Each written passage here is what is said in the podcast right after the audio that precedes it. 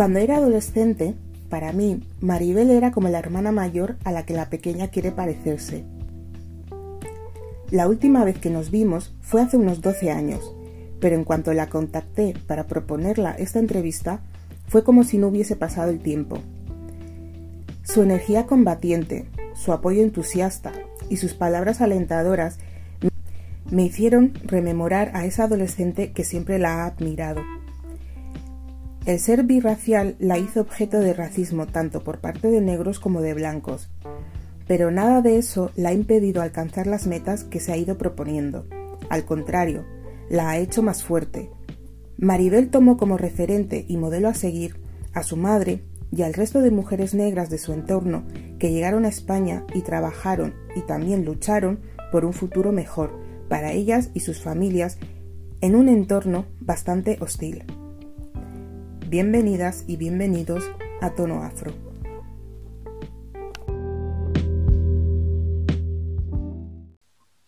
Lo primero, muchísimas gracias por, aceptar mi invitación, ¿vale? Y, aceptar esta entrevista, que yo, no sé, supongo que te pillas un poco de... No sé si al final has escuchado toda la temporada, me dijiste que estabas escuchando algo, no sé si has escuchado y entonces pues más o menos ya, ya sabes más o menos lo que hago y, y, cómo lo hago. Entonces, pues muchísimas gracias, Mariel, por, por este ratito.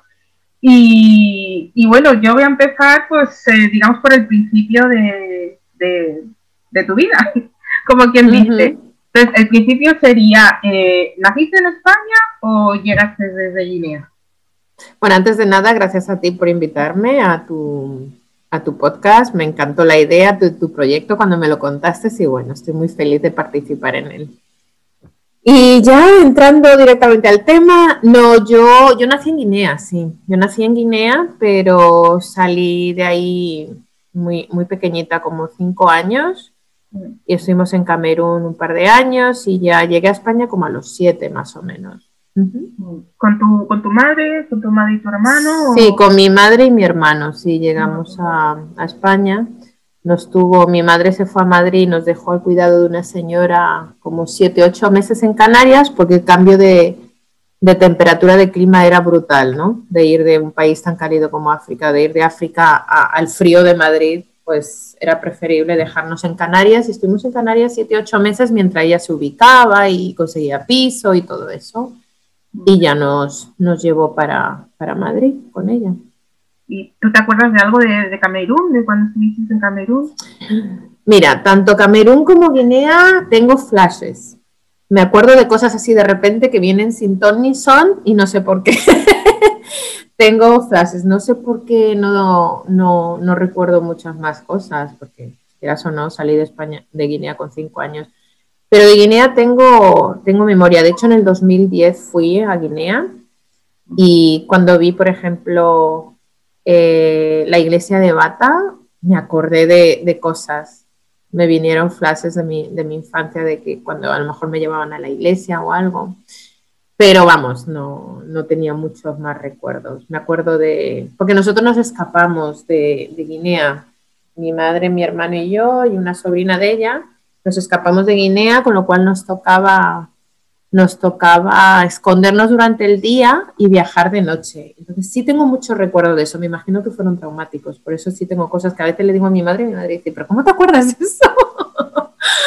digo, me imagino que fue traumático, por eso me acuerdo, ¿no? De, viajar de noche, de ir cargando maletas, de que me dijeran quién es esta niña blanca, de que me, me pusieran...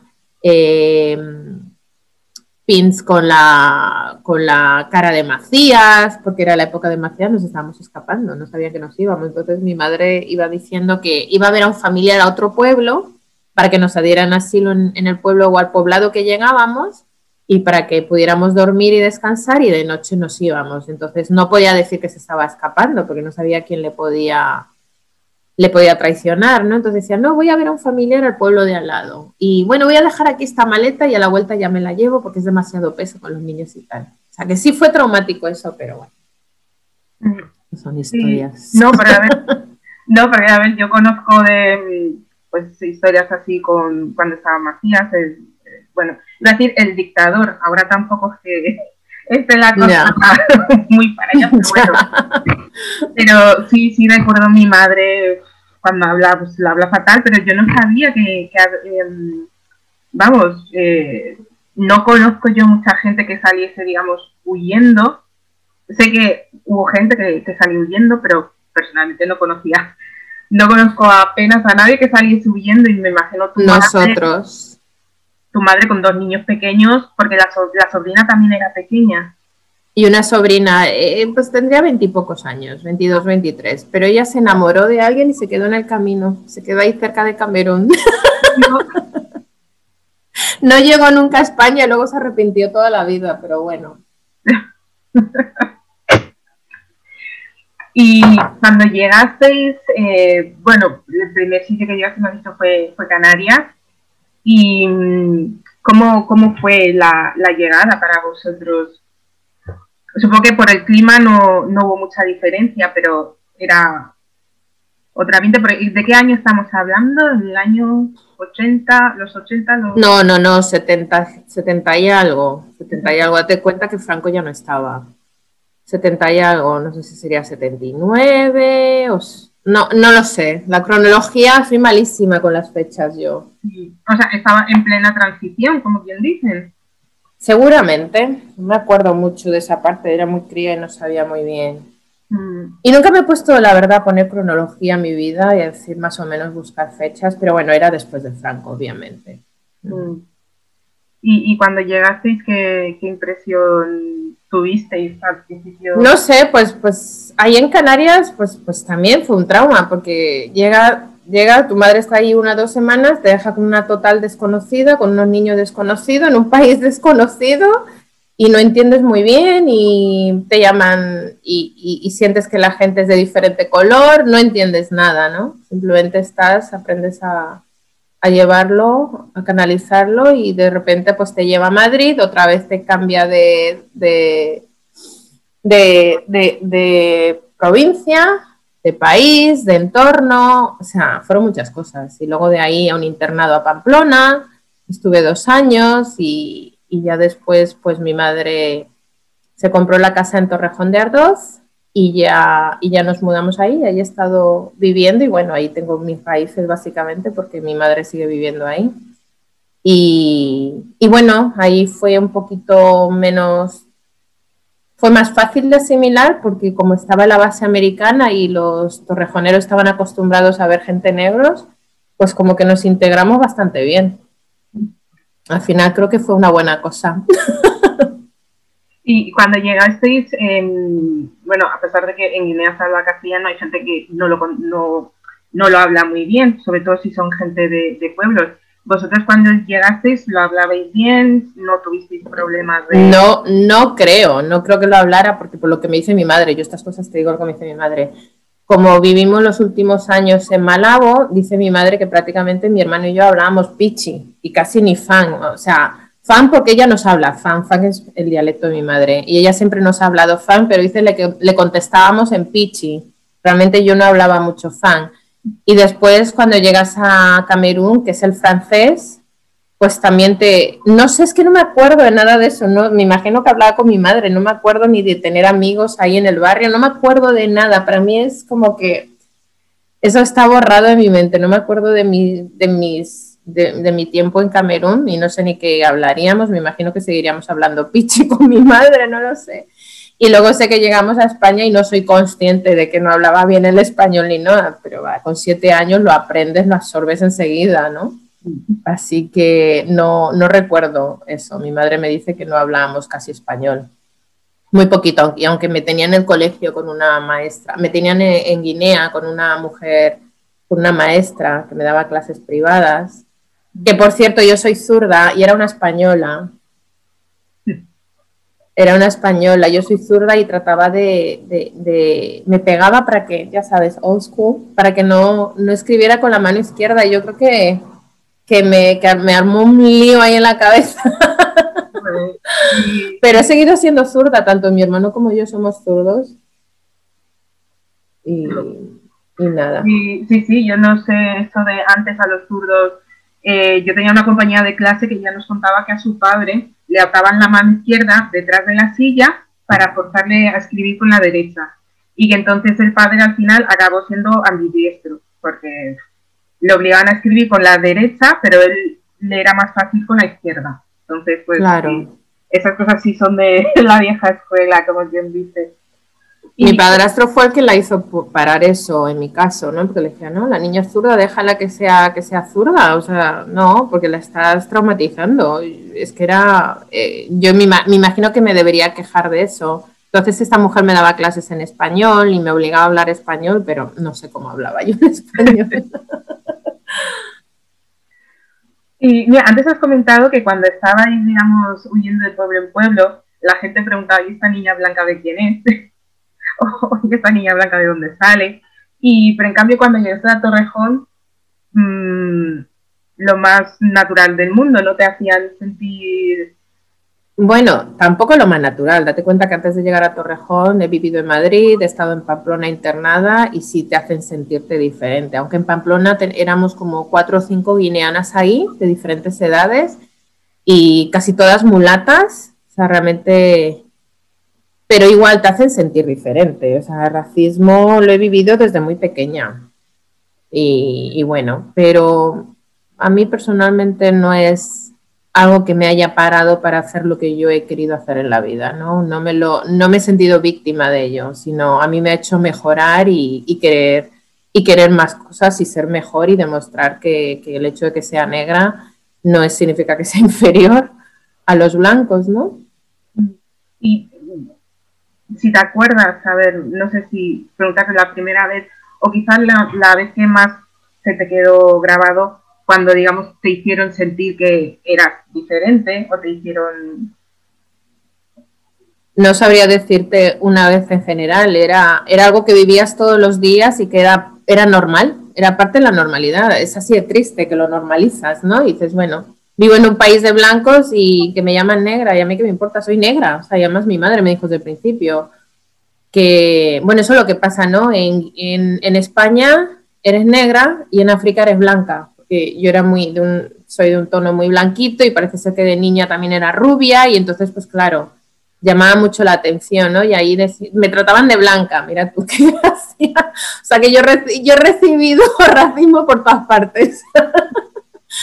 Pero ya te digo, creciendo era de lo más normal que fuéramos por la calle y dijera, mira unos negros, los niños y, los padres se te quedaban mirando. La gente de cuenta que nosotros cuando, cuando llegamos a España había muy poquitos negros y los poquitos que había eran guineanos, porque Guinea fue una colonia española.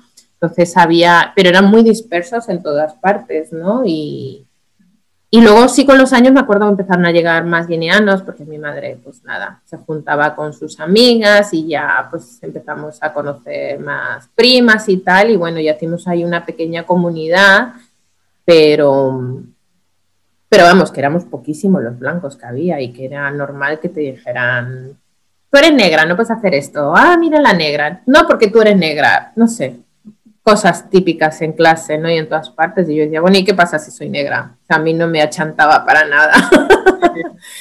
Pero también luego te decían, bueno, mm, ya cuando eres más, eso los niños, ¿no? Luego ya cuando eres más de adolescentes, pues ya te dicen, no, pero tú no eres negra. O sea, tú no eres negra, tú, tú eres mulata, tú eres más clara. Como si eso fuera mejor que ser negra, ¿sabes? Y yo le decía, no, soy negra. O sea, soy negra, no importa que sea más clarita de piel o no, al final para ti soy una negra, o sea, yo no me siento mejor que una persona, que mi hermano que es más oscuro que yo, porque soy un poquito más clara, ¿no? O sea, te quieren encima hacerte sentir que tú estás a otro nivel, que no estás al nivel de los negros, tampoco estás al nivel de los blancos, pero estás ahí entre medias, como si eso fuera algo de lo que te tuvieras que sentir orgullosa, ¿no? Y eso yo nunca lo acepté. Sí, sí, no, según me lo estás contando, es como, la situación que tengo es como si intentan, intentaste decirte, bueno, no es tan malo, porque tú no eres tan, oscura, así que no, está mal del todo, no, no es, pasable, es, no sé. Exactamente. Entonces era como, entonces, um, digamos que mientras que eh, hasta que empezaron a llegar más guineanos, digamos, tu entorno entonces era más bien gente blanca, y ya luego cuando empezaron a llegar más, más guineanos y más, eh, bueno, más africanos en general a Torrejón, ya eh, lo era, digamos, 50-50 o ya pasaste a juntarte más con, con, personas, con personas negras? No, yo fíjate, em, me, me he juntado, en la comunidad que he vivido, pues tanto en Madrid como en Torrejón, porque al final, pues lo típico, ¿no? Todas estas mujeres guineanas que llegaron de, Guinea a España a buscarse la vida con sus hijos, trataron de siempre vivir lo más cercanas las unas de las otras posible, ¿no?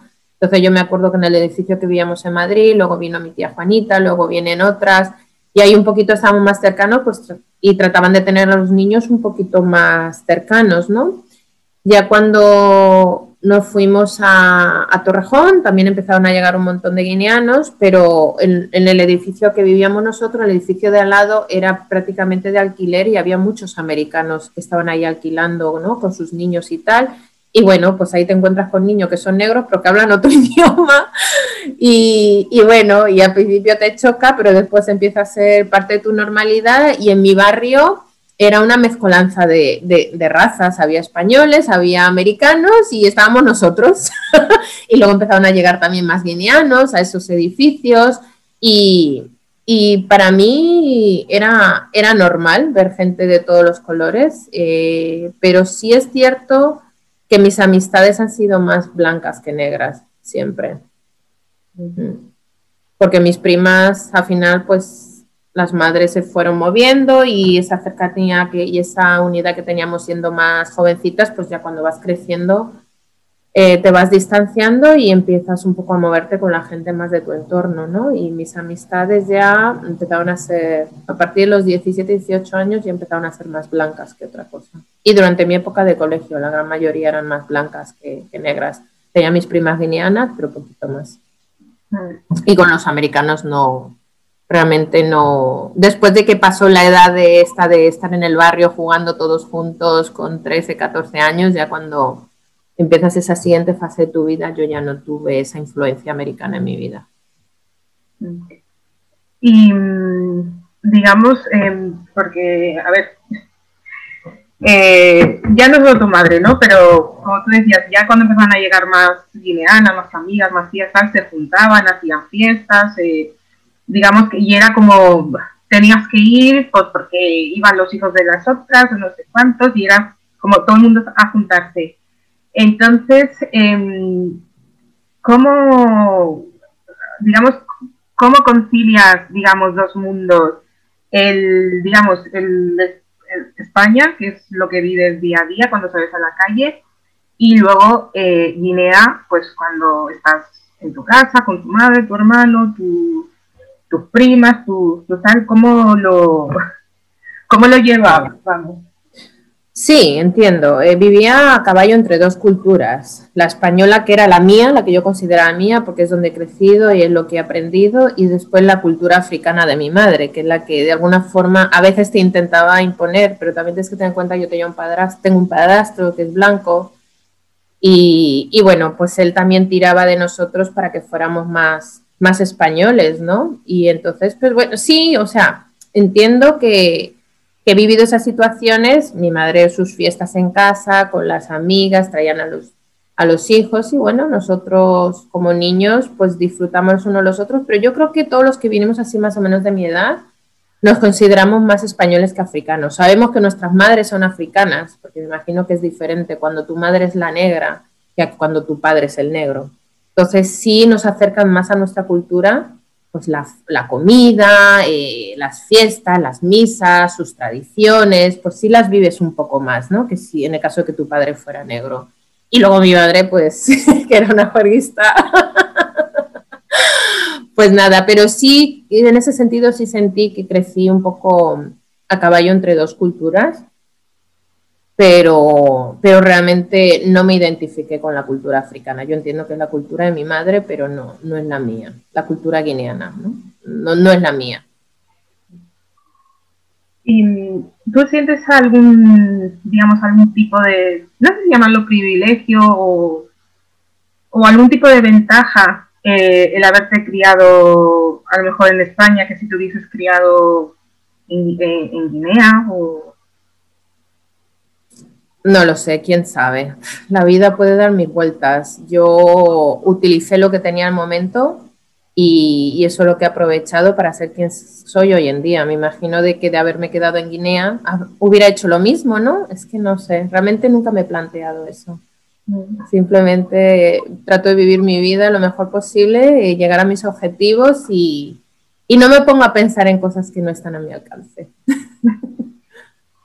¿Y em, te queda familia en Guinea? ¿Tenéis familia en Guinea? Sí, claro, claro. Date cuenta que mi madre vino sola, luego trajo a, su hermana mayor, a mi tía Vicenta, trajo algún sobrino, alguna sobrina, pero la gran mayoría de familia por parte de mi madre está en, está en Guinea. Y de hecho yo, la verdad, no los he conocido, ¿no? Al resto de sus hermanos no he conocido, o sea, porque ella habla y tal, pero no los he conocido. Pero sí, ahí están todos. bueno, tú, entiendo que tu madre tiene contacto con ellos, pero tú no. No, Totalmente despegada en ese, en ese aspecto, ¿no? Cuando fui a Guinea en el 2010, que estuve solo una semana, quería, quería conocerlo, verlo y tal, sí me junté ahí con, una prima hermana que tengo y, y, bueno, pues conocí a sus nietos y tal, pero realmente con nadie más, no, no me junté con nadie más. No tengo, no tengo esa conexión con mi familia de Guinea. Tengo mi prima, mi prima hermana, Linda, que, vive eh, ahora en Francia, y ella sí tiene muchísima conexión, pero ella se ha criado, ha crecido en Guinea y conoce a toda la familia. Ella me habla de familia y ella sí tiene conexión con ellos, les ayuda, tal, no sé qué, pero yo la verdad en ese sentido estoy muy, muy desconectada de esa parte de, de mis raíces honestamente. no me siento culpable de ello, tampoco me siento orgullosa de ello. Bueno, ahora que estabas hablando, digamos, de, no es lo mismo tener, eh, bueno, ser una, persona mulata teniendo una madre negra que teniendo una madre blanca. Em, digamos que tu madre, al ser no sé si es la primera generación de inmigrantes, porque realmente llegasteis todos juntos, pero aún así, al, al, digamos, al tener ella más arraigada su cultura, sus, eh, sus costumbres, sus tradiciones, etcétera, etcétera, ¿cómo es, digamos, la relación madre-hija, en el sentido de que a lo mejor tu madre intenta, aunque sea en España, intenta educarte a la forma, digamos, a la forma guineana, pero la realidad es otra, que está en otro país, con otras costumbres, etcétera, etcétera. Entonces, eso es un choque, es un... no sé, hace más difícil la relación madre-hija en, ese sentido. Pues yo creo que sí, yo creo que sí, porque lo que tú dices, mi madre ya es una persona hecha y derecha cuando llega a España, se encuentra con, con sus propios retos en España, pero ella te, ella te educa a la forma africana, porque es como la han educado a ella y es todo lo que conoce. Por mucho que está en España, ella no asimila, ella no vive entre españoles, ella no asimila esa cultura. Entonces en casa trata de, de me educó con una con su cultura africana, pero para mí era chocante porque luego no tenía nada que ver con lo que yo tenía en la realidad fuera de, fuera de mi casa, ¿entiendes? Entonces, pues sí, eso fue bastante difícil para mí. Y, sí, pues yo no sé, yo no sé realmente cómo, pero vamos, que cuando yo comparaba cómo estaban, por ejemplo, mis amigas blancas, la relación que tenía con su madre y la relación que yo tenía con la mía, pues sí la veía bastante diferente, ¿no? ellas tenían a lo mejor más diálogo, más tal, y, nosotros es porque yo te digo esto y lo digo y punto, y lo haces y punto, ¿sabes? No había ese diálogo, no había ese acercamiento. Y bueno, pues yo pienso que ella ha hecho lo mejor que ha podido dentro de las circunstancias que ha tenido y con lo que ella sabía. O sea, ahí no, no hay mucho más que rascar, pero evidentemente era muy diferente, creo que sí, totalmente sí, sí, me, sí fue diferente mi relación con mi madre. Y, digamos, eh, sentías, digamos, la, la, presión o de las expectativas de, bueno, ya que hemos venido hasta aquí, yo estoy trabajando muchísimo para que tú seas hagas algo mejor con tu vida digamos esas expectativas que te ponen, eh, digamos que los, los padres inmigrantes casi todos ponen sobre sus hijos de tienes que hacer, tienes que hacer, ya que yo me estoy sacrificando, tú tienes que hacer y tienes que ir a la universidad y tienes que tener X trabajo, tienes que hacer esto, tienes, digamos, esas esperanzas y expectativas que ponen sobre uno. No sé, yo mi madre, yo creo que lo que más lo preocupaba era que yo llegara embarazada a casa. no puedes tener un hijo joven, tienes tu vida por delante, tienes que hacer, y yo creo que eso era lo que mayor. Lo demás he sido yo misma. O sea, yo misma tenía claro que quería una vida diferente a la de mi madre. Yo no quería depender de un hombre para nada. Tenía claro que lo mejor era ser independiente y para mí ser independiente suponía estudiar para poder ¿sabes? Depender de ti misma, trabajar y, ganarte la vida y vivir como tú quieras, ¿no? Si eso es lo que yo aprendí fue de que no quería depender de un hombre, como mi madre lo hacía, ¿no? Y entonces, pues yo me ponía mis objetivos. A mí mi madre no me dice tienes que ir a la universidad, tienes que ir a tal. Primero porque yo creo que ella tampoco sabía muy bien cómo funcionaba el sistema educativo español. O sea, yo todas esas cosas me las he tenido que buscar yo sola y aprenderlas sola, ¿sabes? O sea, mi padrastro, por supuesto, estaba ahí y decía, ah, pues ese sí que me decía, tienes que ir a estudiar, tienes que ir a la universidad, tienes que hacer esto, tienes que hacer lo otro, ¿no? Entonces tenía esas dos, mi madre se apoyaba en lo que él decía, decía, bueno, él conoce esto, que sea él el que le cuente a ella, ¿no? Y ella era el, tú no puedes venir aquí embarazada, no me llegues embarazada. quiero que sea, que no, no quiero que se repita mi historia, ¿no? Que ella me tuvo muy joven y pues un poco la vida te cambia bastante, ¿no? Y eso ya sea en Guinea, por muy normal que fuera en Guinea ser madre tan joven, pero yo creo que eso es algo que ella no quería de mí, ¿no? Mm. Y, de, digamos, te, te sobreprotegía en ese sentido, sí. o, por lo menos en comparación a lo mejor con tu hermano, que al, ser un chico. Muchísimo, ya sabes que ellas son machistas. El hombre se educa de una forma diferente a las mujeres. A mí me tenía... Eh, metida en casa súper controlada y mi hermano desde muy pequeño ha hecho lo que le ha dado lo que le da la gana, pero es que él no podía llegar embarazada a casa. Yo no sé si es que de verdad mi madre estaba obsesionada con ese tema. Digo, pero vamos a ver, él también puede hacer una barriga por ahí, ¿no? Sí, pero no, pero no era, oh sí, sí, totalmente diferente la manera de educarnos a los dos. Yo como mujer tenía que aprender a limpiar, a cocinar, a tal, y, y mi hermano llegaba y era un rey ahí en casa, ¿sabes? Mm. Y encima el pequeño, que solo somos dos, y, y sí, sí, las expectativas conmigo eran totalmente diferentes para él. Mm. Sí. sí, sí, no, sí. A ver, sí, más o menos yo, a lo mejor porque yo he crecido yo sola aquí, pero sí, más o menos, yo la sensación que tengo es que también como que ponen más el foco en nosotras porque esperan más de las mujeres, o sea, esperan más de, pero al final del día pues son las que tiran de las familias y demás, entonces es como tienes que estar preparada o, tengo que, hacerte dura o tengo que, enseñarte bien para que puedas con todo lo que te pueda venir. Exactamente. sí, no sé, no sé si vamos, eso es lo que yo lo que yo pienso, lo que yo creo que, que he ido viendo y tal. Y digamos, tú ya pues fuiste a la universidad al final o, y, estudiaste tu, tu, carrera que estudiaste. Sí, sí, yo quería ser dentista, esa era mi ilusión, me encantaba todo el tema de los dientes, pero desafortunadamente para mí no saqué la, la nota de selectividad que necesitaba, necesitaba un 8, que era de las más altas porque era una carrera cara y tal, y no lo saqué y entonces dije, bueno, pues ¿qué puedo hacer relacionado con el mundo dental? Entonces empecé a hacer, estudié protésico dental dos años por FP y justo cuando lo terminé había un boom de protésico, porque era una carrera corta nueva y había un boom de protésico. Y cuando me quise poner a trabajar me decían que sin experiencia no me podían contratar, que lo único que me ofrecían era que, que, que hiciera prácticas con ellos, ¿no? Pero no te pagaban y, además te tenían muchísimo tiempo, porque yo tenía otros compañeros de, de, mi, de mi FP que empezaron a trabajar haciendo prácticas eh, y no les pagaban nada y sin embargo vendían los trabajos que ellos hacían, ¿no? pero ya te digo, a mí lo más serio que me salió fue en Guadalajara y pretendían que fuera todos los días a trabajar y no me iban a pagar nada, ni el transporte, ni la comida, ni nada. Yo decía, pero bueno, entonces, ¿sabes? Me he gastado un dineral porque esto era privado, y lo hice por privado porque no había aquel entonces público para prótesis, prótesis dental.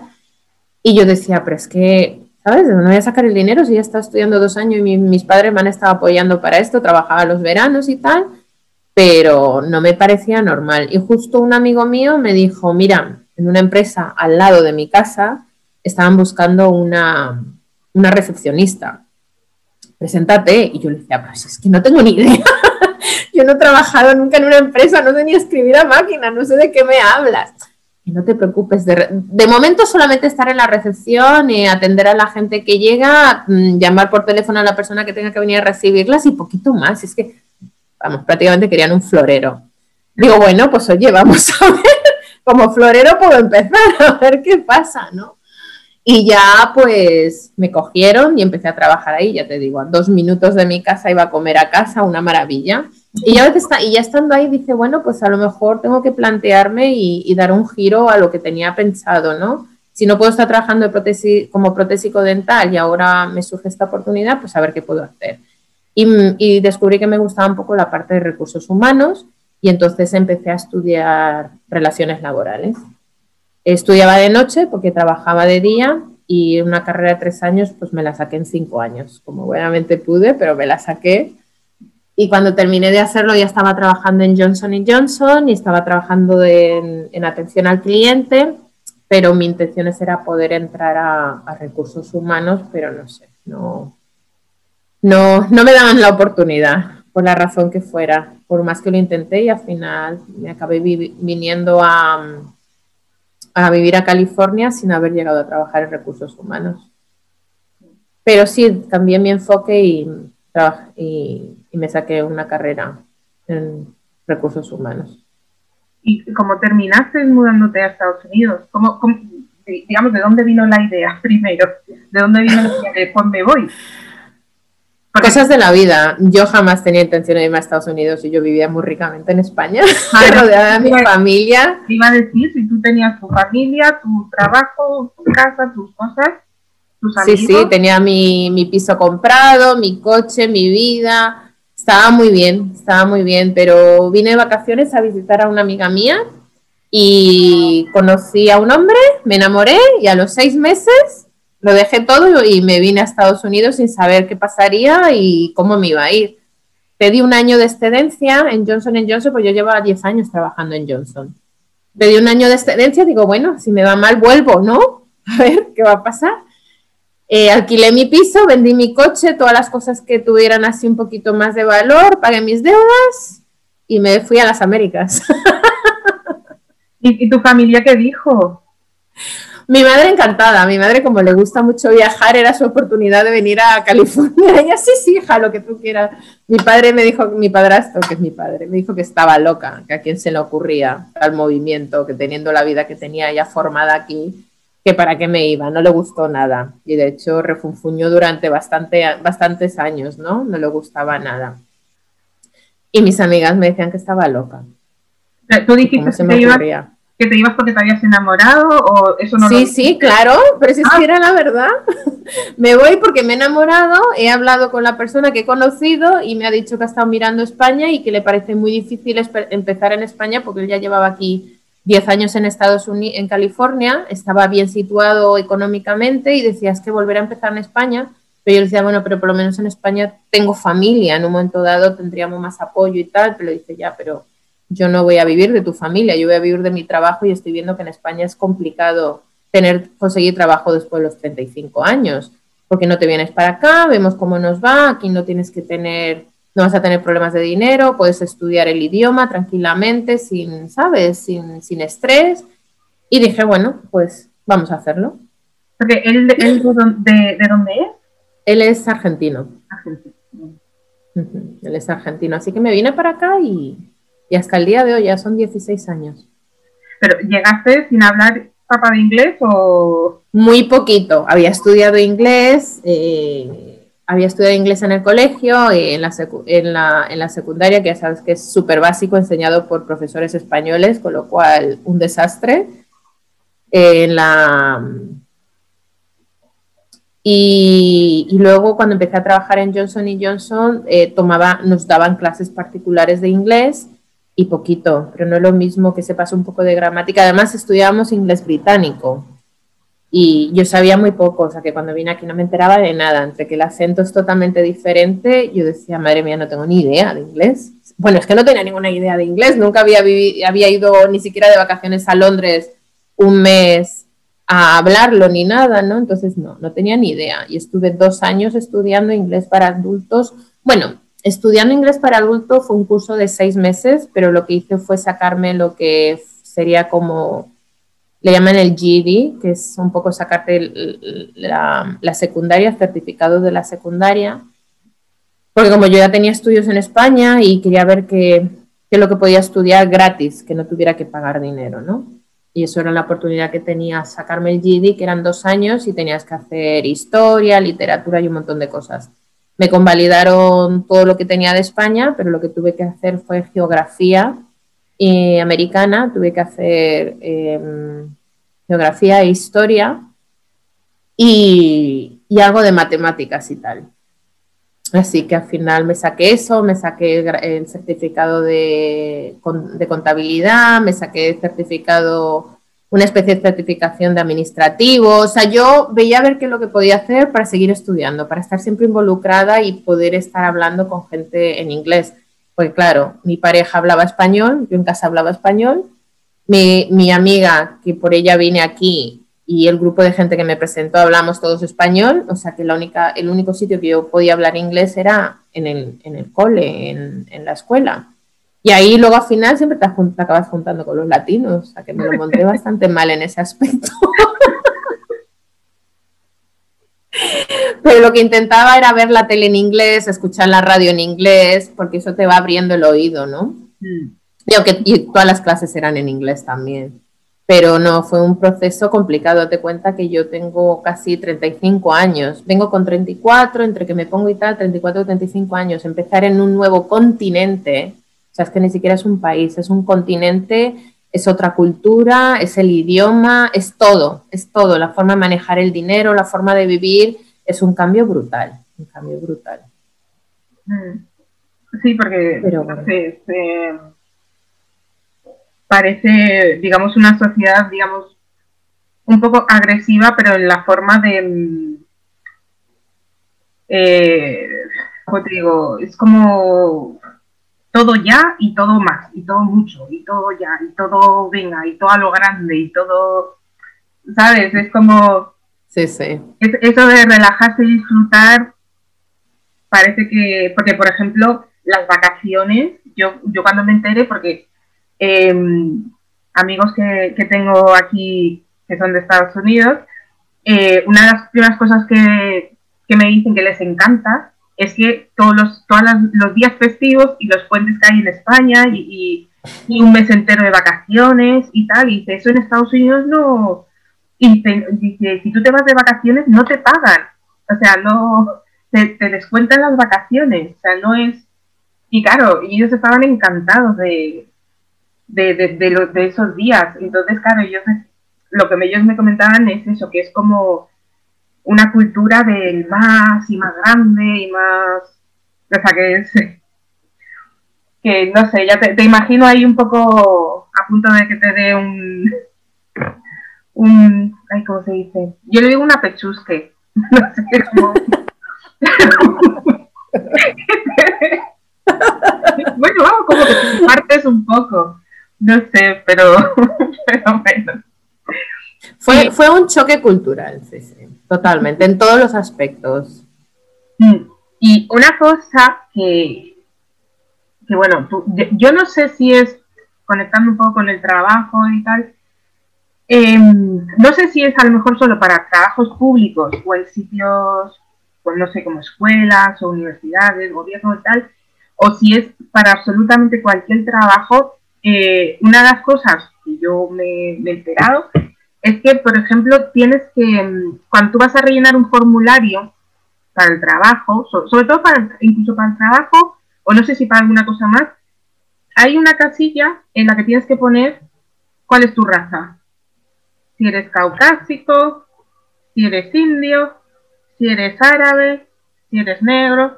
Eso es cierto. Para los trabajos no.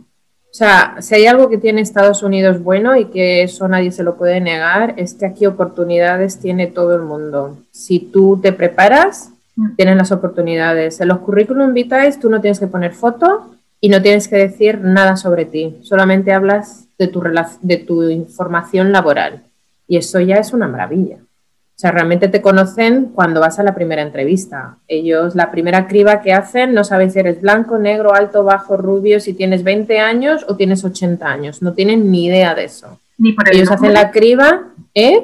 ni por el nombre, el nombre tampoco se pone. Hombre, tu nombre le puede dar, cuando yo pongo María Isabel de la Peña Boro, bueno, se, pueden creer, puedes decir, bueno, ¿y esta de dónde es? ¿Está latina?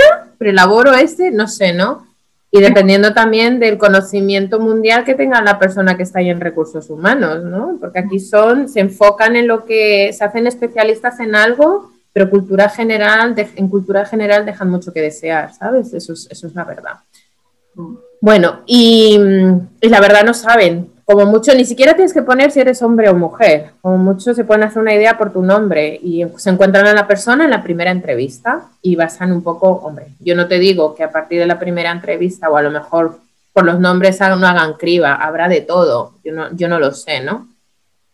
Pero se me hace mucho más justo que en España la, la forma de contratar a la gente, ¿no?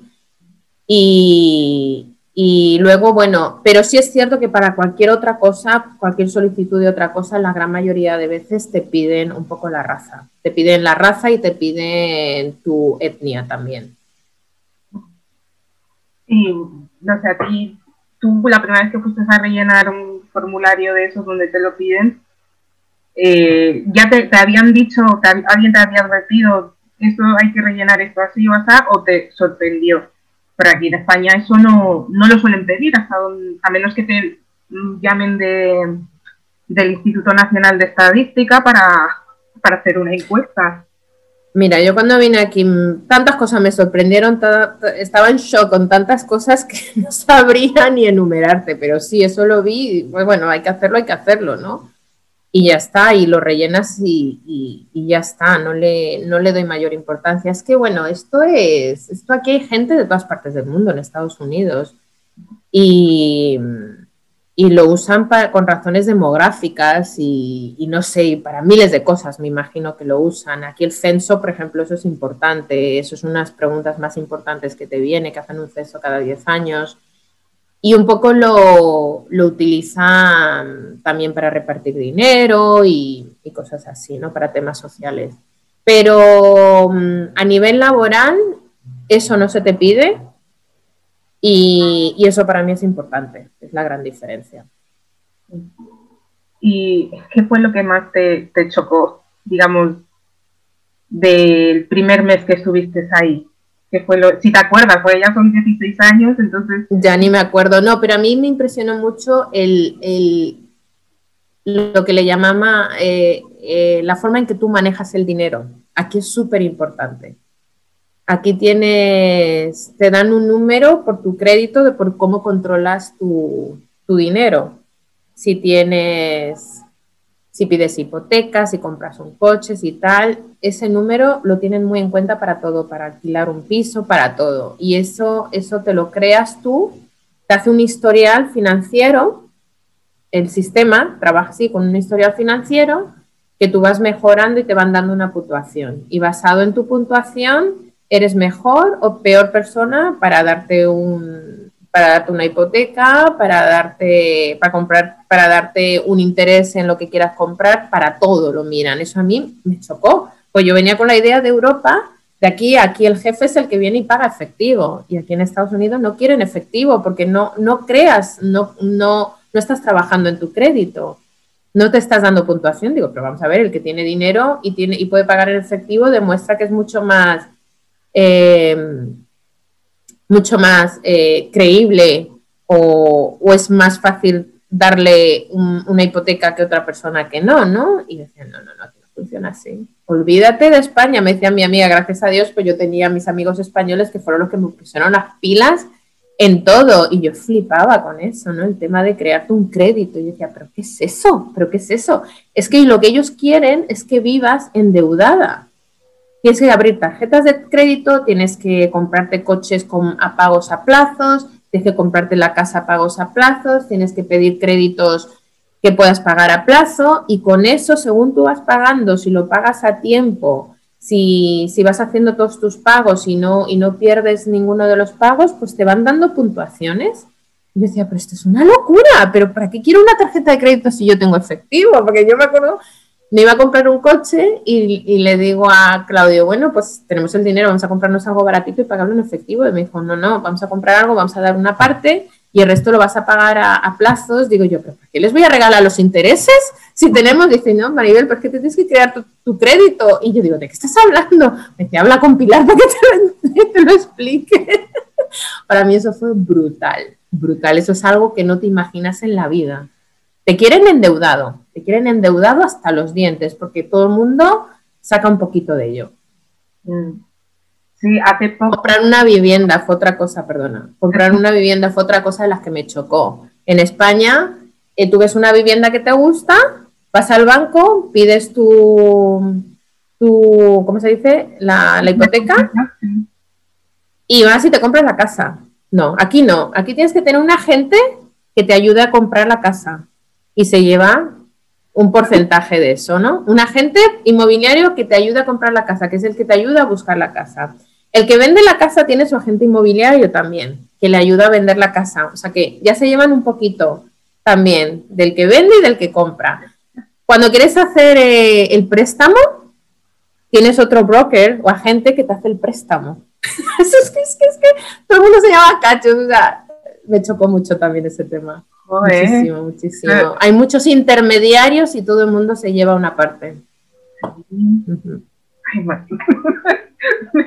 estoy, estoy un poco asustada ahora mismo. No, no, no, no, esto es otra historia. Sí, no, porque hace poco vi en, creo que fue en Instagram, un vídeo de una, una chica eh, de Ghana y que ella decía, ella decía, yo no sé por qué llaman en África, a lo mejor el tercer mundo, porque dice, por ejemplo, tú en un país europeo em, pides una hipoteca para comprar la casa, pides un crédito para comprar el coche, un crédito para la universidad de los hijos, un crédito para las vacaciones. Pasa cualquier desgracia, te quedas sin trabajo y pierdes todo, la casa, el coche, tus hijos no pueden ir más a la universidad, etcétera, etcétera. Dice, pero en los países africanos, cuando tú quieres comprar algo, tienes que ir con el dinero por delante. ¿Quieres un coche? Lo pagas todo. ¿Quieres una casa? Lo pagas todo. ¿Quieres no sé cuánto? Lo pagas todo. ¿Te quedas sin trabajo? Pero ya es tuyo. La casa es tuya, el coche es tuyo, etcétera, etcétera. Entonces, ya, entonces, ¿quiénes son más? ¿quién, o sea, ¿quiénes están más, perdón por la palabra, pero ¿quiénes están más jodidos? ¿Los que van con el dinero por delante o los que se hipotecan y tal? Y me acabas de recordar a ese vídeo ahora mismo hablándome de, de todo eso.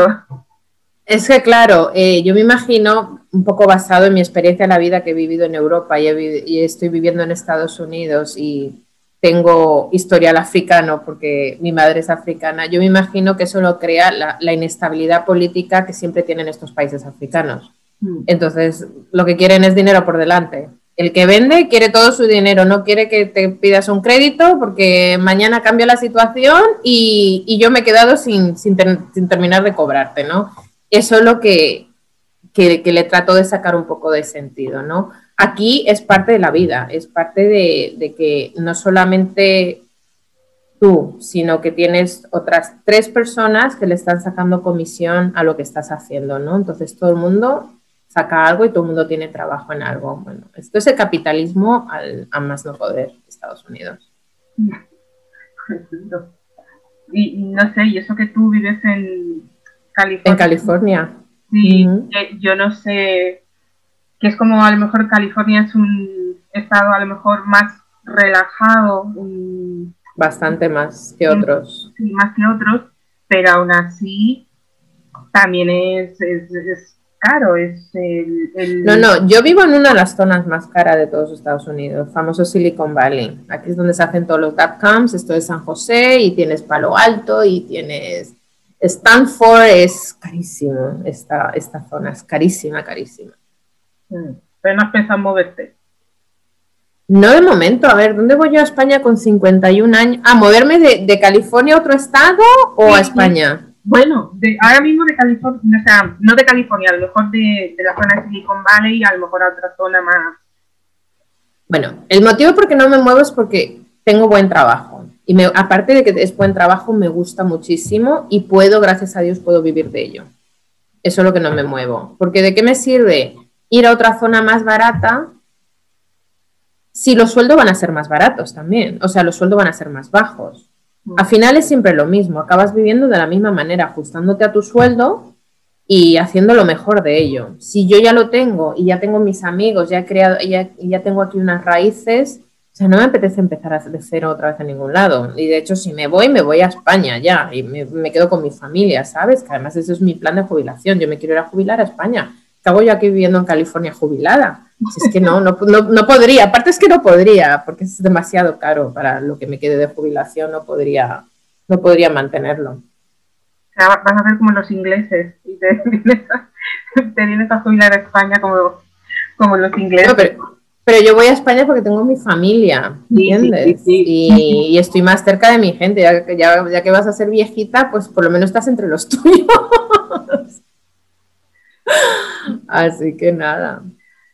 Eh, digamos, siguiendo con tu vida en, Estados Unidos, em, toca hablar, pues, del racismo en Estados Unidos, el racismo estructural, eh, digamos, porque desde aquí, pues, se ve de otra forma distinta, porque em, yo, digamos que ahora, bueno, ahora, hace un par de años, eh, a raíz de, yo sé, de libros, de, ver series, documentales y tal, eh, me voy dando cuenta de que es algo como que está como enquistado en, la, en, la, en la sociedad americana, que es, es como la base de las relaciones, que, está, que lo impregna todo. El, el racismo, o por lo menos el tener conciencia las 24 horas, 7 días a la semana de, de la raza, que no, que, está ahí siempre. Entonces, em, no sé, ¿tú cómo, cómo lo pasaste a vivirlo, de, de, vivir a lo mejor el racismo en España al racismo en Estados Unidos, si es que lo has vivido, o por lo menos lo que tú has visto, sabes o conoces?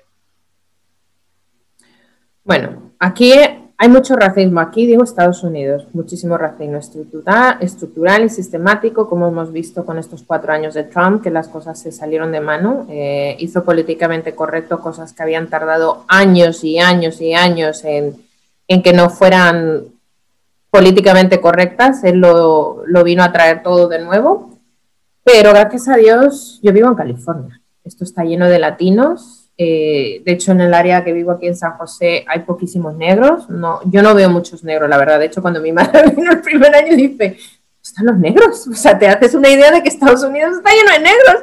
Dice a mi madre, pero si no hay negros aquí en San José. aparte que hay poquísimos, mis amistades son latinas. O sea, yo me muevo entre españoles y latinos, porque hay muchísimo latino aquí viviendo. México está muy cerca.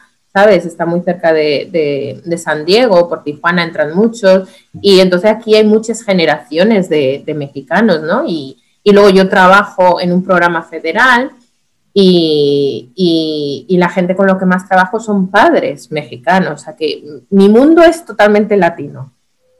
Y entonces, pues yo realmente no, no he sentido ese racismo, no lo he vivido aquí, ¿sabes? Y, sé las noticias, sé en general cómo es, tengo, tengo compañeros de trabajo eh, afroamericanos y, ellas son las que más te hablan, ¿no? Eh, pero claro, mm, su punto de vista es diferente al mío. Yo soy afroespañola, yo no soy afroamericana, yo no tengo el bagaje que ellos tienen. Yo he vivido mi experiencia y sí, siempre ha habido, siempre ha habido racismo, pero yo no he vivido como una víctima, me niego a ser una víctima. Soy quien soy y voy a vivir con mucho orgullo, ¿sabes? De ser negra y voy a luchar y voy a querer, voy a estudiar y me voy a preparar para las cosas que quiero en la vida. Y no voy a decir, no, porque soy negra y mujer, no las voy a conseguir. No, para mí no es un obstáculo ser negra y mujer. Voy a por ellas y de hecho siempre he conseguido lo que he querido en mi vida, con muchísimo trabajo, con muchísimo esfuerzo, pero lo he conseguido. Y entonces aquí he hecho lo mismo. Yo he venido aquí, he estado dos años estudiando, me eh, conseguí un inglés one-on-one, o sea, básico para emergencia, y con eso empecé a trabajar. Y yo eh, apliqué a trabajos, eh, quería trabajar de funcionario, quería cierta estabilidad, quería ciertas vacaciones, porque claro, mi familia vive en España, yo no puedo trabajar en un sitio que tenga una semana de vacaciones, yo necesito un sitio donde pueda coger mucho más días de vacaciones yo tuve que pasar mis exámenes para poder entrar en esos trabajos y, ahí estoy. O sea, realmente aquí, si, si, lo quieres, lo consigues, seas del color que sea. Yo conozco mucho, mucho latino que no, han que no tienen educación, tienen muy básica, saber leer y escribir y en español, y no hablan nada de inglés. Aquí hay comunidades que se juntan y no aprenden inglés en su vida lo suficiente para poder funcionar, pero tiene sus tiendas y toda su gente les habla español y todo, y se compran casas y, se crean una muy buena vida, ¿sabes? Yo creo que la gente se limita por sí sola porque quiere. Yo no voy a vivir de víctima porque me niego. Que hay racismo, lo hay, pero tú tienes que seguir adelante. Entonces, bueno, pues ya te digo, aquí no, no he vivido el racismo, nadie me ha señalado con el dedo como diciéndome eres negra, como me ha pasado en España y nadie me, ha señalado. ¿Que les choca? Pues lo mismo que me pasaba en España, que te veían y pensaban que eras latina y, abrías la boca, no, pero si tú eres española, pues cubana o brasileña o ya sabes tú los rollos, ¿no? Y no, y aquí vengo y les pasa lo mismo, les sigo chocando porque el latino me ve y se piensa que soy americana. Y abro la boca y dice, pero si eres española. O sea, yo siempre he sido un poco, les he sacado a todo el mundo fuera de su, de sus ideas, ¿no? Preconcebidas. Y, siempre ha sido una sorpresa, tanto en España como aquí, lo sigo siendo. En la oficina, pues me ven y llegan y soy la, secretaria del director y, lo primero se piensa que soy americana. En cuanto abro la boca, ves esta miradita de, mm, interesante, es latina, es, hispana, ¿no? Se, quedan como, no latina. Se quedan como más tranquilos o más, digamos, ah, mira, es española, nos podemos... No, no, no, no. No, no, hombre, los, mis padres, por ejemplo, sí, en cuanto... Ay, perdona. Perdona, mis padres sí, mis padres, digo, los, la gente que atendemos, ¿no? Cuando sienten que sí me pueden hablar español, es como, ay, pensé que era americana, qué bien que habla español, no sé qué, ¿no? En ese aspecto. Pero yo la verdad no he vivido el racismo, que lo hay, o sea, no te, no te lo voy a negar, pero aquí en California, en la zona que yo vivo, y como no me muevo dentro de con amistades blancas, tengo alguna amistad blanca que otra, pero mis amistades son españoles y latinos, entonces yo no siento, yo no siento esa, esa discriminación, pero a verla, hayla. Y, por ejemplo, yo tengo mi amigo cubano que cuando vino aquí, empezó a venir, los negros americanos le decían, pero tú no eres negro de verdad. Es que ya anda narices. tú no eres negro de verdad porque tú hablas español. Los negros de verdad hablan inglés, pero perdón, hay negros en todas partes del mundo. Si es que aquí son muy, cada uno lo suyo, el blanco con el blanco y el negro con el negro. Y, aquí tienes racismo tanto por parte de los blancos como por parte de los negros. O sea, hay muchos negros que no quieren saber nada de blancos y te miran mal si, si ven que te relacionas con blancos. Es que hay de todo, pero, pero no lo sé. Yo pienso que es un poco cada uno como lo quiera vivir y como se lo quiera tomar. Y bueno, digamos que a lo mejor no me puedes contar mucho, pues eso, debido pues, digamos, eh, eh, por la gente con la que tú andas, por tu ambiente y tal, a lo mejor no, no, conoces tampoco mucho de esto, del, digamos, de la hermana, la, sí, la hermana pequeña del, racismo, que es el, ah, a ver si lo digo. Colorismo. colorismo. Colorismo. Hay muchísimo. Sí. Los latinos tienen muchísimo problema colorismo, muchísimo. Mm. Estos en sus países hay negros, blancos, mulatos y tal, y, yo sé, por ejemplo, que en Brasil y no sé si otras partes de, de Sudamérica o no sé si en los carnet de identidad, sé que en Brasil en el carnet de identidad te ponen tu, tu mezcla, te ponen si eres negro prieto, si eres mulato claro, mulato oscuro, no sé cómo les llaman, pero eso tengo entendido que viene y yo flipo en colores con eso. Yo sé que, bueno, en España, en Guinea nos queda la cosa de que puede ser mulata o cuarterón, cuarterón blanco o cuarterón negro. Se llama cuarterones a los que tienen tres partes o de negro o de blanco, ¿no? Mm. Pero no había oído de más de eso, pero el latino sí tiene mucho colorismo, mucho, mucho, mucho. Tienen un problema muy grave con ese tema y es otra forma de racismo. Es, racismo, no deja de ser otra cosa. Mm. Sí, sí, sobre todo la comunidad latina, yo no sé si tú conoces a, a Mara la Negra, es una, bueno, creo que es cantante y también sale en, en realities de, de Loca Hip Hop Miami, creo que se llama, el reality. Digamos que ella mm, eh, es muy vocal con eso, pero ella es, de familia dominicana y ella es muy muy vocal con eso, digamos, lo ha expuesto bastante. mira, que yo soy afro-latina, que los latinos no son solo Jennifer López, Alma Hayek y Eva, ¿cómo se llama? Longoria. Longoria, que los latinos venimos en todos los colores eh, habidos y por haber.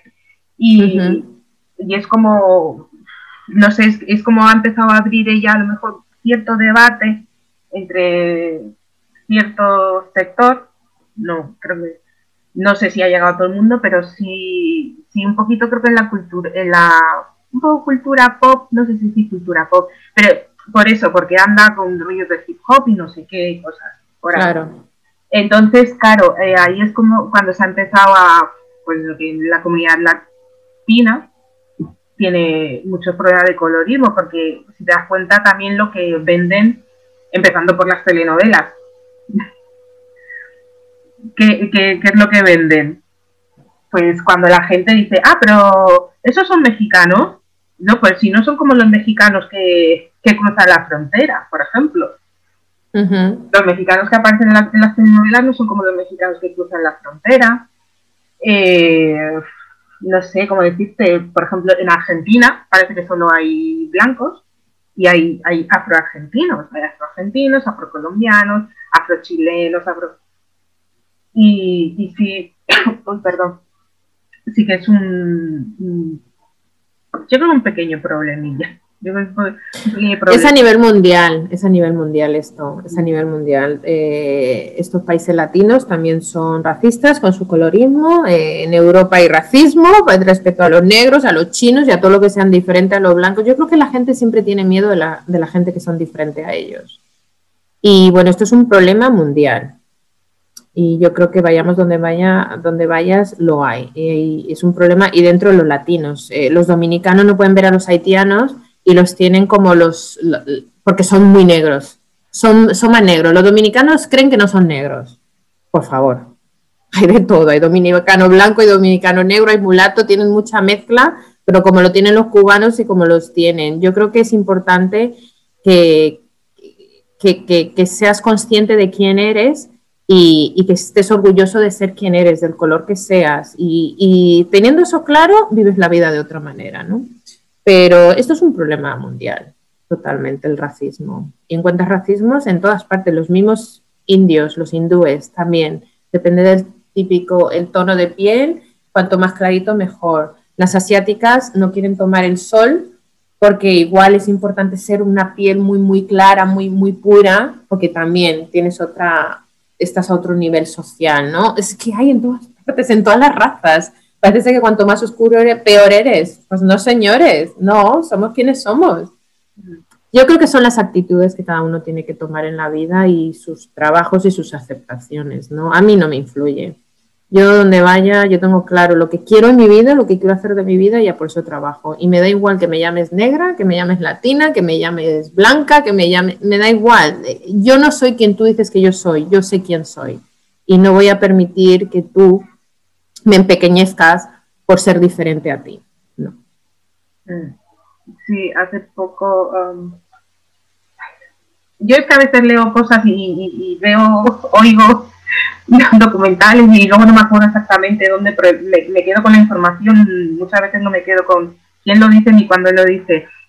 eh, como decía, eh, que el peor sitio, ah, yo creo que esto era un humorista afroamericano, decía que el peor sitio para, mm, para vivir para un afroamericano es en la imaginación de una persona blanca.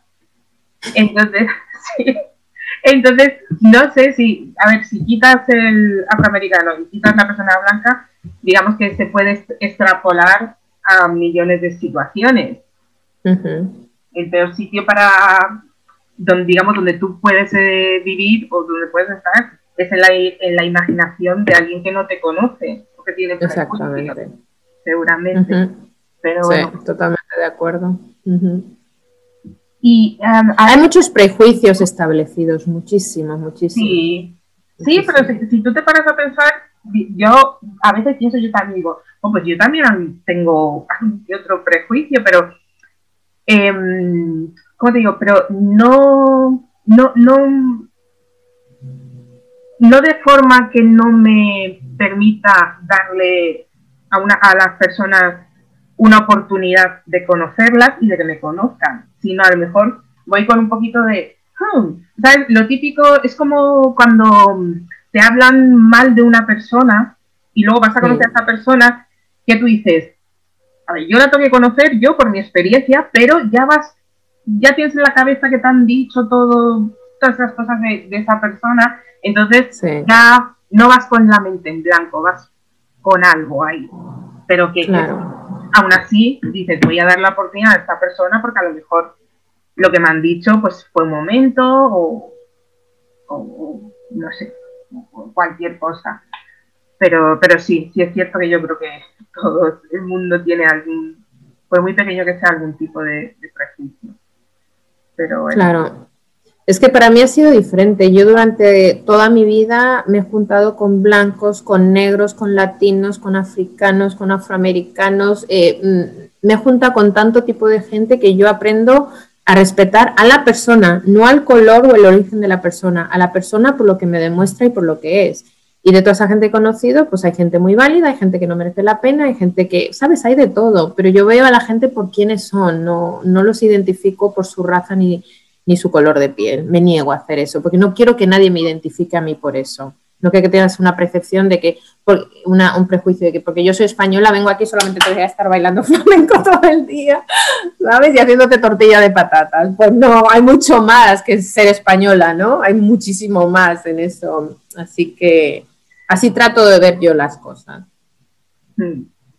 Y, pues, eh, bueno, lo que te estaba comentando eh, ahora quería preguntarte, em, no, no, no exactamente fácil, pero digamos, ¿te ha resultado más, a, falta de una mejor palabra voy a decir fácil, más fácil ser una mujer negra en Estados Unidos, donde a lo mejor pasas un poco más desapercibida, entre comillas, que ser una mujer negra en España? Es que, vamos a ver, eh, yo no paso desapercibida, eso para empezar. lo siento que suene muy, suena a lo mejor como que tengo un ego que te caga, pero yo no paso desapercibida, no he pasado desapercibida en mi vida, no he pasado desapercibida en Guinea, no he pasado desapercibida en España, no he pasado desapercibida en Cuba, no he pasado desapercibida en la República Dominicana y no he pasado desapercibida en Estados Unidos. Yo no sé, yo confundo muchísimo a la gente. Y, pero no he dejado que lo que piensen de mí me afecte como persona y como mujer. Siempre me he basado en lo que yo quiero, en yo lo que lo quiero ser, en cómo yo quiero vivir, en cómo yo quiero vivir mi vida. Y entonces las personas que no se ajustan a eso, simplemente me deshago de ellas. Me alejo de ellas y se acabó. Y me enfoco en lo que me aporta todo eso, ¿no? Entonces, tanto en España como aquí, yo he tenido mis objetivos y he ido por ellos. En España quería estudiar, quería comprarme mi piso, quería tener mi vida, ser independiente y lo hice. Me vine a Estados Unidos y a pesar de tener un hombre que se podía ocupar de mí, yo seguía con mi idea de que necesito ser una mujer independiente. No quiero depender de ningún hombre.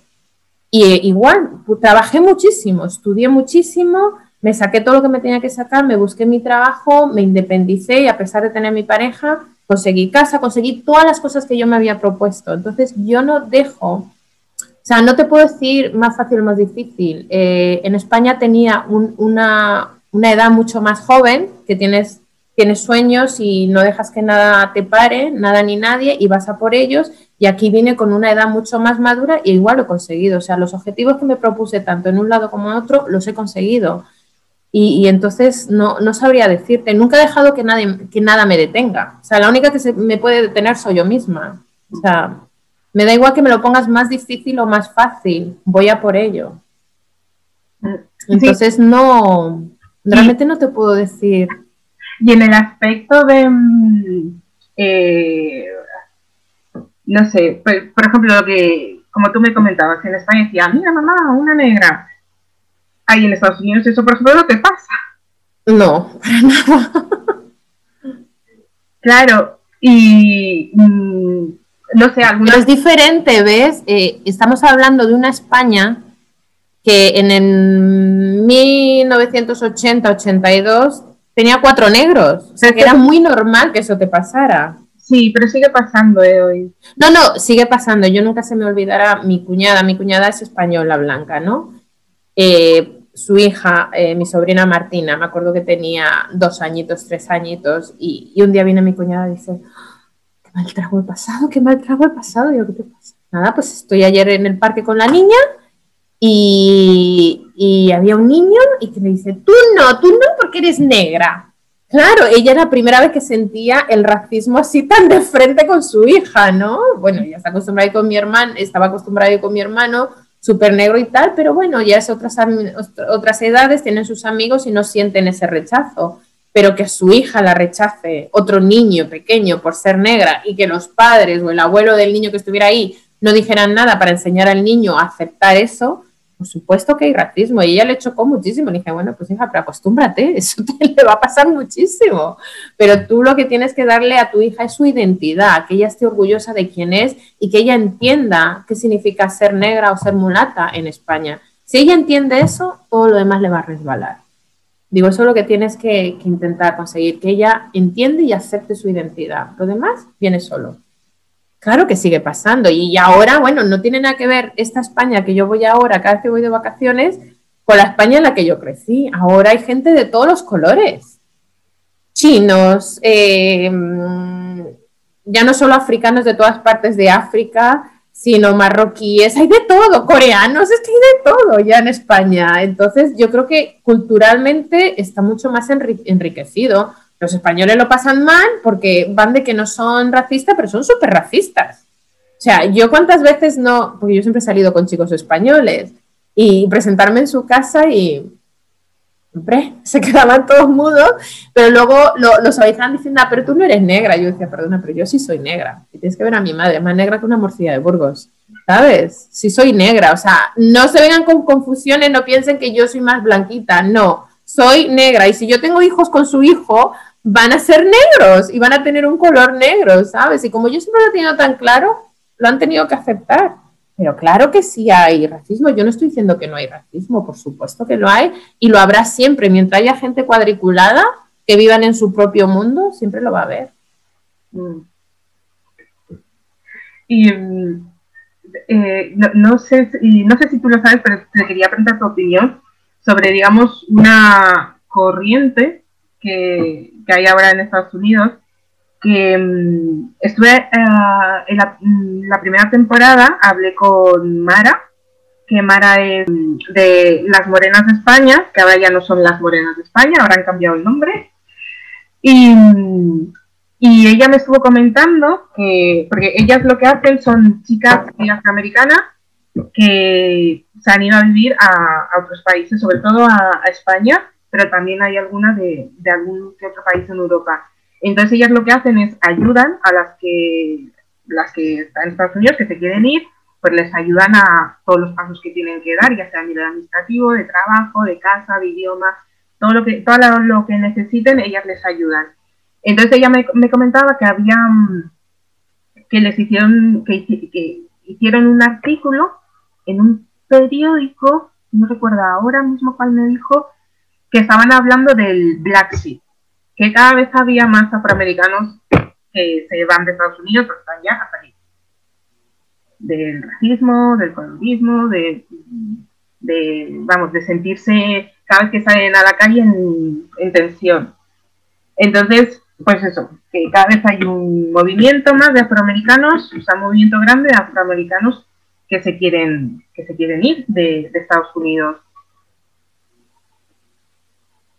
No, te, te preguntaba que tu opinión. no sé si sabías. Ah, no, no, Sé eso porque oí el episodio de Mara, que me encantó Mara, por cierto, que viene a hablar el español. Ojalá yo hablara el inglés así. Yo decía, pero qué tío, solo lleva cuatro años en España, qué maravilla que viene a hablar español. Parecía una española, total y absoluto. Yo no sabía que era americana, californiana creo que es.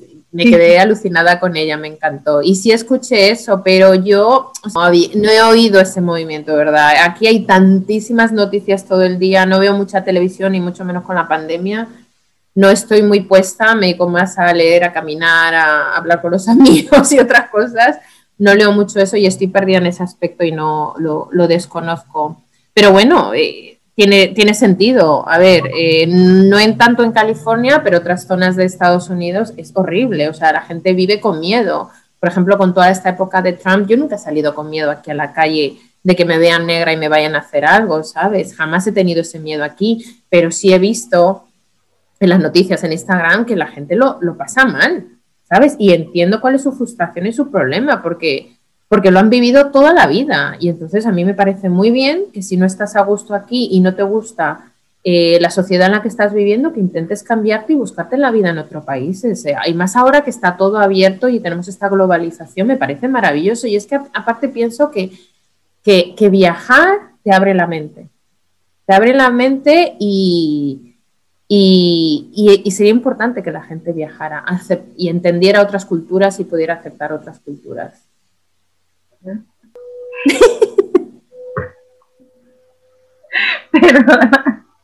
Que, que, estaba pensando, digo, así, con, lo que a mí me gusta viajar y tal. Tengo poca oportunidad, pero me gusta, me gusta viajar. De momento, cuando puedo, pues... Es súper enriquecedor. Es de las mejores cosas que uno puede hacer por sí mismo. Ya. Ahora mismo pues no hay mucha oportunidad dada las circunstancias, pero bueno, esperemos que se arregle pronto el tema. Ojalá, yo estoy deseando, me siento encerrada, necesito salir, necesito ir a España a visitar a mi familia y hacer un viaje a conocer alguna parte del mundo nueva. Eso es lo que trato todos los años. Em, bueno, ya digamos para ir terminando, eh, quería hablar contigo de eh, eh, bueno, por lo que tú me estás contando, tú eres muy, muy aguerrida. sí, soy una guerrera. Eres muy, aguerrida. Entonces, em, quería, ah, digamos, desde tu ah, punto de vista de alguien que, aunque ha crecido eh, en España, ahora mismo está lejos, entonces, digamos, lo ves de vez en cuando.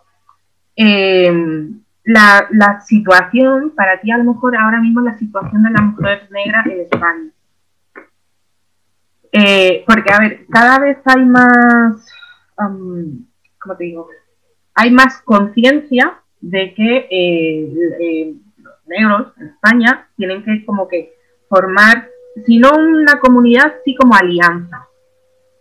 Porque somos una minoría, etcétera, y tenemos que tener una voz hacernos oír en, cualquier aspecto de, la sociedad, porque estamos en, todos lados, como quien dice, que no somos, eh, que ya no, que, hay generaciones que no somos, por decirlo de alguna forma, que han llegado en patera, que hay generaciones que o hemos nacido aquí o hemos crecido aquí, hablamos castellano perfectamente, hemos estudiado, hemos ido a la universidad, estamos en puestos yo qué sé, desde, administrativos hasta, mm, hasta trabajando para un ayuntamiento, para el gobierno, para una diputación, en una universidad, tenemos empresas o negocios o lo que sea.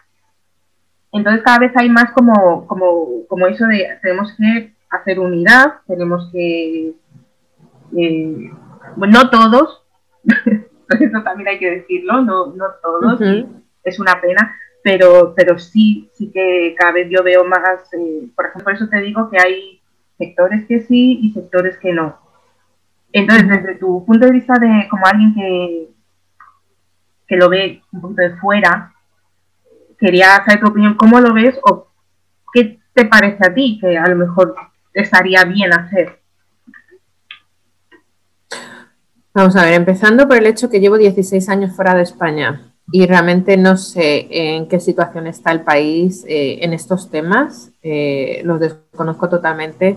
Sí te puedo decir que tengo una sobrina de 22 años que está ahora estudiando parte de su carrera en Londres y que tiene claro que no quiere vivir en España. No se ve en España porque dice que no tendría las mismas posibilidades que podría tener en cualquier otro país europeo por lo que ha visto, por lo que está viendo ahora, ¿no? Y ella tiene claro que no se ve en España. Entonces, no te puedo hablar de ciencia cierta eh, sobre datos que no tengo, pero basado en lo que tú me has dicho, sí te puedo decir que creo que la unión es importante, que el poder unirse y, definir ciertas cosas y, y, pelear todos juntos por conseguir ciertas cosas es mucho mejor que tratar de hacerlo individualmente y además de esta manera estás abriendo el camino a todos los que vienen detrás, ¿no? Siempre ha hecho, la unión siempre ha hecho la fuerza y yo creo que, que es importante que haya unión, que haya asociaciones, que, haya apoyo, que haya recursos y todo eso se crea mediante este tipo de, asociaciones, ¿no? Pues me, resulta muy interesante lo que me has dicho ahora de tu sobrina. La verdad me gustaría hablar con ella. Yo le digo, yo le digo. Para que me, para que me cuente su, experiencia, porque me, resulta muy, muy interesante. ella sería, digamos que ella es, de, es mulata, pero de madre blanca, entonces es una situación distinta, bastante distinta a la tuya. A la mía. Sí, sí, totalmente. y luego nacida en España también. Nacida en España con un color diferente a todos los españoles. su historia es diferente a la mía, claro. sería, sería interesante. Pero bueno. Pues, Maribel, muchísimas gracias por, por este ratito. Eh, espero que te lo hayas pasado bien o por lo menos que te haya resultado entretenido. y, pues eso, gracias de nuevo. Gracias a ti, gracias a ti por invitarme, gracias a ti por este proyecto, me parece precioso, me encanta, te estoy escuchando. Ya voy, acabo de terminar el capítulo 7 u 8 y quiero escuchar hasta el 12 y seguir escuchando los nuevos. Tengo, te voy a mandar amistades que creo que te pueden aportar mucha información a este proyecto. Y nada, me ha encantado verte, que llevo un montón de tiempo sin verte. Me ha gustado muchísimo, me ha hecho mucha ilusión y nada, muchísimas gracias por haber pensado en mí. A ti, a ti por haber aceptado.